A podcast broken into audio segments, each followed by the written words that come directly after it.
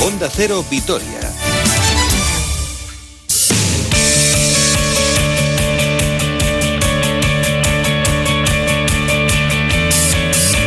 ¿Qué tal? Saludos y muy buenas tardes. Una hora 45 minutos 59 segundos desde este viernes 27 de noviembre de 2020, 14 minutos y 3 segundos por delante para contarles la última hora del deporte en nuestra provincia con tres frentes principales. La brillantísima victoria del Vasconi ayer en el Pireo por 76-90 ante el Olympiacos, 13 años después de su último triunfo en el pabellón de la paz y de la amistad, que ayer sí que tuvo mucho de paz y mucho de amistad pese a que el conjunto griego trató por todos los medios de no llevar, de que los vitorianos no se llevasen el triunfo. También miraremos a la final manomanista del domingo entre Altuna y Jaca, pero vamos a comenzar hablando de fútbol porque el Deportivo Alavés tiene mañana uno de esos partidos especiales a partir de las nueve de la, de la noche en la ciudad deportiva del Real Madrid en el estadio Alfredo Di Stéfano frente al Real Madrid, el conjunto blanco que llega de ganarle 0-2 al Inter, pero que está generando ciertas dudas en este inicio de competición. La última hora de los de Zinedine Zidane pasa porque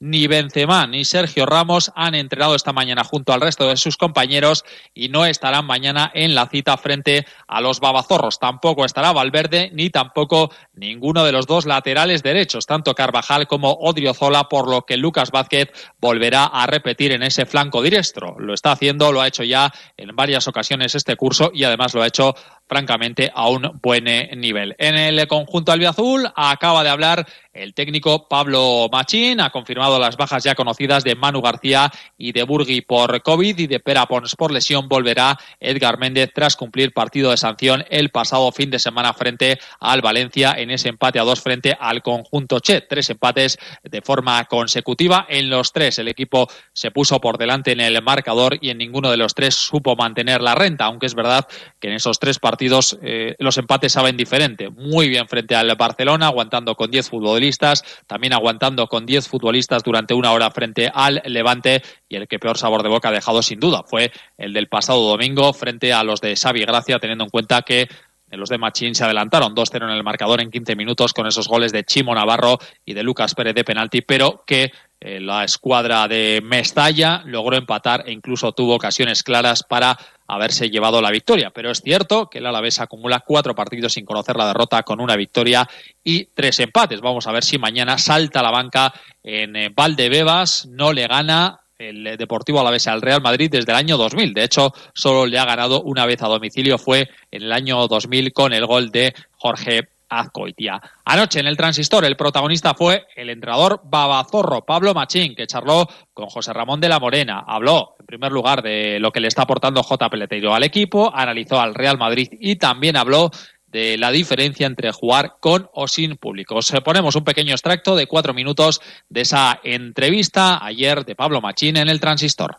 Bueno, para nosotros eh, es un futbolista que sabemos que nos va a dar cosas diferentes a las que teníamos. Eh, sus características eh, pues fundamentales se, se ven eh, potenciadas cuando tenemos el balón y, por eso pues creo que, que, es un jugador que junto a nuestros delanteros, sobre todo los más habituales, Lucas y Joselu, pues nos tiene que dar ese punto de, de pausa, de último pase, de clarividencia ofensiva, pero también en un equipo como el Alavés si queremos permitirnos eh, el lujo de querer ser ofensivos y de poner a futbolistas con, con talento, sobre todo con balón, necesitamos también que sean sacrificados en defensa y jugar como, como bloque y es lo que eh, pues estamos tratando también que nos dé J. Peletero en este caso, al igual que, que todos los jugadores ofensivos que tenemos.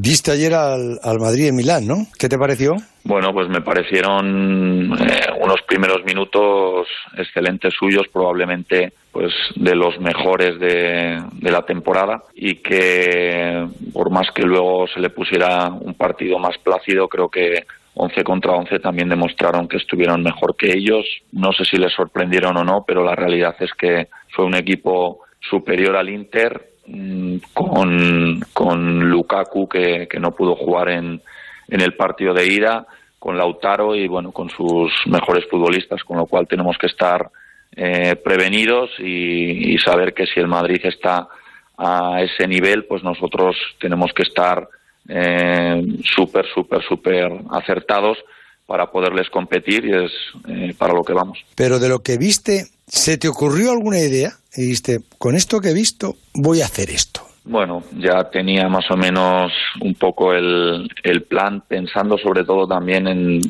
potenciar nuestras virtudes, ¿no? Pero lo que tengo claro es que el equipo que se va a enfrentar a nosotros probablemente será eh, diferente, mm. en cuanto a, a, los jugadores, porque bueno, la plantilla del Madrid es muy amplia, tiene muy buenos jugadores y además Zidane pues es un técnico que pocas veces aciertas la alineación porque hace muchas rotaciones, ¿no? Con lo cual creo que las pistas que nos pudo dar es que mm, bueno los jugadores que, que no salieron por lo menos de inicio o, muchos de ellos pues eh, podrán ser de la partida contra nosotros y eso no quiere decir que sea mejor porque estarán más frescos se querrán reivindicar también y nos lo pondrán complicado como pensamos ponérselo nosotros a ellos. Me ha parecido no que, que ha mejorado mucho el, el Alavés. Es en, en defensa, porque el, partido que hacéis, bueno, el partido que hacéis, eh, el, el como aguantáis la, defensa numantina esa que hacéis el día de, con, con, el Barça, que aguantáis el 1-1, eh, eh, eso, eso fue espectacular, ¿eh? Sí, para nosotros también pues fue eh, reconfortante, ¿no? Estar eh, pues mm, mucho tiempo con un jugador menos contra un equipo como el Barça, con el potencial que tiene y que es cierto que te generan, es normal, alguna ocasión clara, pero tampoco fueron tantas, ¿no? Y luego, si lo corroboras también con, con el partido siguiente, curiosamente, contra, contra el Levante, que creo que tiene bastante potencial ofensivo y que a la media hora pues nos echen a, a un jugador y seamos capaces también de, de, ser competitivos con un jugador menos durante prácticamente una hora, pues bueno, dice que, que el equipo pues es eso, ¿no? Es solidario, ese equipo eh, juega como bloque, se remanga cuando lo tiene que hacer y bueno, para nosotros la lástima es que el último partido contra el Valencia, que lo empezamos francamente bien con 2-0, incluso podíamos haber eh, hecho el tercero, pues al final por las circunstancias también del, del, fútbol no lo pudimos ganar, estuvimos también con opciones de haberlo perdido y al final pues pudimos sacar un punto que hace que estemos cuatro jornadas sin conocer la derrota y ojalá pues eh, este fin de semana sea la quinta. Para los equipos mmm, más humildes, ¿es más fácil jugar sin público? ¿Se hace más, mmm, más fácil frente a los grandes? Este partido no, en el Bernabéu sería de otra manera, ¿no? Ya sales casi perdiendo. Rotunda y contundentemente ya te digo yo que no. Que no. Para nosotros, más que el hecho de, de, jugar fuera de casa con el público, sobre todo lo que nos da eh, el jugar en, en Mendy, en nuestro caso, con nuestra afición, ya te puedo asegurar que, que para un equipo como el Alavés, eh, nuestra afición te puede dar fácilmente eh, seis o nueve puntos que, sí. que, a lo largo de una liga son muchos. Sí, yo estoy convencido y hablándolo también con gente que, que, ha estado aquí otras temporadas, que algunos partidos que no hemos acabado de sacar el resultado sin ir más lejos, por ejemplo el del Valencia o el primero que nos, que nos ganó el Betis en el último minuto, tú sabes que cuando tu afición está ahí detrás eh, te da mucho y, también hace que el rival pues no coja eh, muchas veces esa, esa moral o que no crean sus posibilidades como lo hace cuando no hay público no yo eso estoy completamente convencido de que para equipos como nosotros o otros equipos que, que necesitan mucho de su afición el hecho de no poder disfrutarla pues hace que tengamos un hándicap muy grande y que tengamos que hacer un esfuerzo mayor para conseguir esas victorias. Eh, un fragmento de la entrevista ayer de Pablo Machín en el transistor con José Ramón de la Morena. El Real Madrid acaba de hablar ahora mismo. Zinedine Zidane dice que el partido de ellos para el partido de mañana para ellos es una final.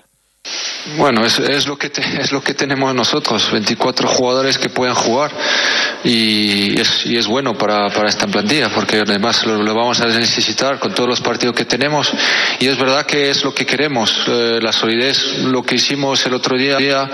Eh, en Milán, pero no solo. Yo creo que hay partidos donde nosotros eh, estuvimos muy bien, muy bien, y hay que, sí, hay que repetir y, pensar únicamente a, a, lo que a lo que estamos haciendo de bien como, como equipo, como conjuntos, y porque mañana eh, para nosotros es otra otra final. Es, son tres puntos importantísimos. Es la liga, es diferente, es el Alavés, es un equipo que de todas formas de la liga que no va, lo van a poner complicado y, bueno, es para nosotros son tres puntos importantes porque queremos seguir con lo que estamos haciendo de, de bien.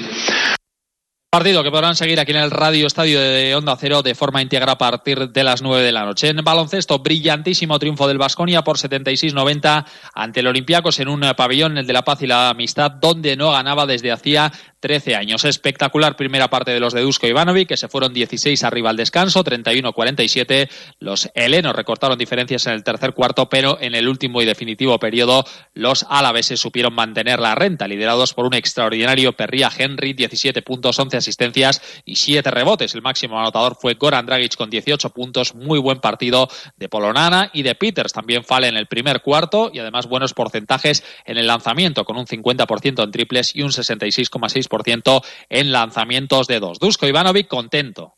Hemos ganado después de 13 años y, estamos, todo el mundo está, está contento. Creo que hemos jugado eh, muy buena defensa algunos momentos donde y cuando todos los jugadores estaban muy eh, concentrados y además hemos tenido opciones fáciles en ataque. En segundo tiempo hemos tenido problema en su defensa agresiva y su defensa en cambios cuando teníamos problemas de meter balón dentro para jugar el preparador montenegrino que quiso alabar el trabajo de sus dos bases.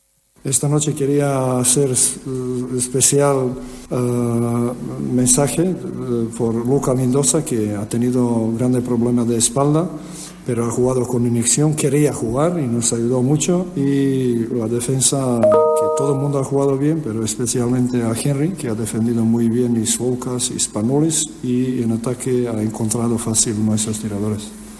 El equipo que se acerca a puestos de top 8 con cinco victorias y cinco derrotas, fin de semana de descanso por los compromisos de las selecciones. El viernes, nueva cita en la Euroliga. El que tiene partido hoy es el Alas, que recibe a partir de las seis y media en el Polideportivo de Mendizorroza a Le Girona. Esta semana ha pasado por los micrófonos de Onda Cero Vitoria su base María Asurmendi. Le preguntábamos si el equipo está preparado para dar la sorpresa esta tarde. Eh, siempre estos partidos, bueno, eh, comentábamos con Valencia, ¿no? Yo se lo decía a mis compañeras, eh, son partidos en los que no tienes absolutamente nada que perder y, y mucho que ganar, ¿no? Sacar ese partido en casa después de haber ganado en Libre e intentar encadenar dos victorias, pues por qué no soñar con ello y por qué no pensar que, que podemos sacarlo, ¿no? Está claro que es complicadísimo, son equipos que están hechos para para competir en Euroliga y que están en otra liga, ¿no? Eso es, eso es una realidad, pero nosotras, eh, igual que demostramos con Valencia, tenemos toda la intención de, competir ese partido e intentar sacarlo. Y en pelota el domingo en Bilbao tenemos la final manomanista entre Altuna y Jaca. Este último traslada toda la, toda la presión a su oponente. Todos sabemos que él es el número uno, que, es el favorito, pero bueno, vengo sin nada que perder y, y bueno, ojalá gane la chapela y sé seguro que aunque al perdedor le, le, fastidie perder muchísimo, se alegrará por el otro. Me tengo que centrar en lo mío, no tengo que estar pensando en lo que en lo que pueda hacer Joaquín porque porque puede ser cualquier cosa, ¿no? Eh, como he dicho, para mí es el número uno aquí, eh, es el que pues bueno, el que más cosas inventa, por así decirlo, el que te puede sorprender en cualquier momento. Y bueno, lo que he dicho, tengo que centrarme en lo mío, sabiendo que bueno, habrá fases en el partido en las que tendré que sufrir mucho, en las que que me meterá unos tantos en las que, que sentiré muchísima rabia e impotencia, pero bueno, tengo que mantenerme frío en esos momentos y luego saber aprovechar mis oportunidades en el Biotibar de Tolosa la final del manomanista de promoción entre Lordi y Arteaga. Segundo, aquí lo dejamos. Próximas citas con el deporte en esta casa. A las ocho y media, la brújula del deporte con Alberto Pereiro. Por la noche, el transistor. Hoy con Aitor Gómez. Y mañana, el Radio Estadio de Onda Cero con eh, todo el partido íntegro entre el Real Madrid y el Deportivo Alavés a partir de las nueve de la noche. Les deseamos un buen fin de semana. Hasta el lunes. Adiós.